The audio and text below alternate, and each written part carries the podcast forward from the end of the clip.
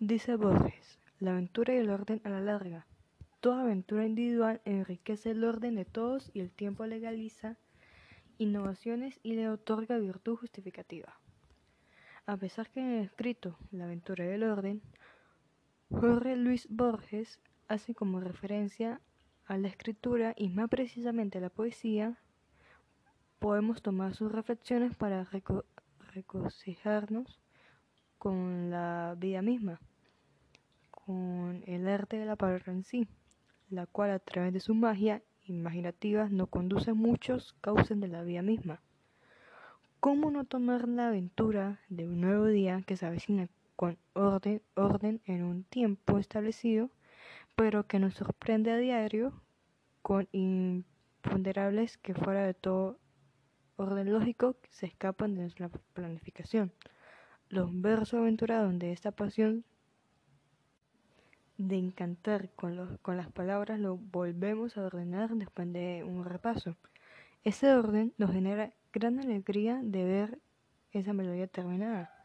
Los días nos trae la aventura de ese viaje tan inesperado, doblar por las calles conocidas y encontrar una majestuosa, una estatua majestuosa y una fuente iluminada de colores.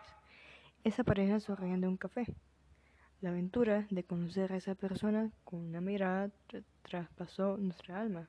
Salimos hoy, te quiero conocer más. El orden se nos desordenó, pero nos regaló fulgor, esa amistad que perdona y en su profundidad recurre al silencio y por años recupera los mismos momentos que le envió nacer, como dice Borges.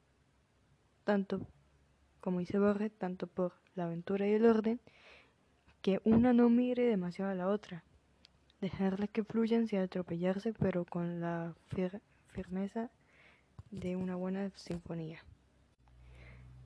Un título bueno para ese texto sería Caos ordenado, a pesar de que todas las aventuras que pueden pasar a un caos o a algo bueno, siempre pasa con un orden, siempre sigue la línea, no se desordena a pesar de lo inesperado. Conociendo a Borges, ya leyendo su biografía, parte de su vida, eh, es interesante el hecho de que nunca escribió una novela, ya que para Borges la novela era un género que catalogó del subalterno y despreciable. Su obra literaria más amplia es amplia e incluye cuentos, ensayos, poemas y críticas. Creo que si yo empezara a escribir una novela, me, daría cuenta de que se trata de una tontería y que no la llevaría hasta el fin. Expresó una oportunidad según el portal del mundo. Un tema que me gustaría personalmente para un ensayo literario es de un libro que se llama El cerebro musical de Daniel de Y este trata de la música forma parte de la humanidad desde tiempos inmemorables, utilizada como un mecanismo de comunicación y de expresión de emociones, sentimientos e intenciones. Se trata de una expresión artística que incluso hoy en día nos acompaña y forma parte de nuestras vidas desde la infancia hasta la muerte. En, ensayo, el autor intenta explicar el rol de la música a lo largo de la historia y su importancia para los individuos y colectivos que han pasado por el mundo.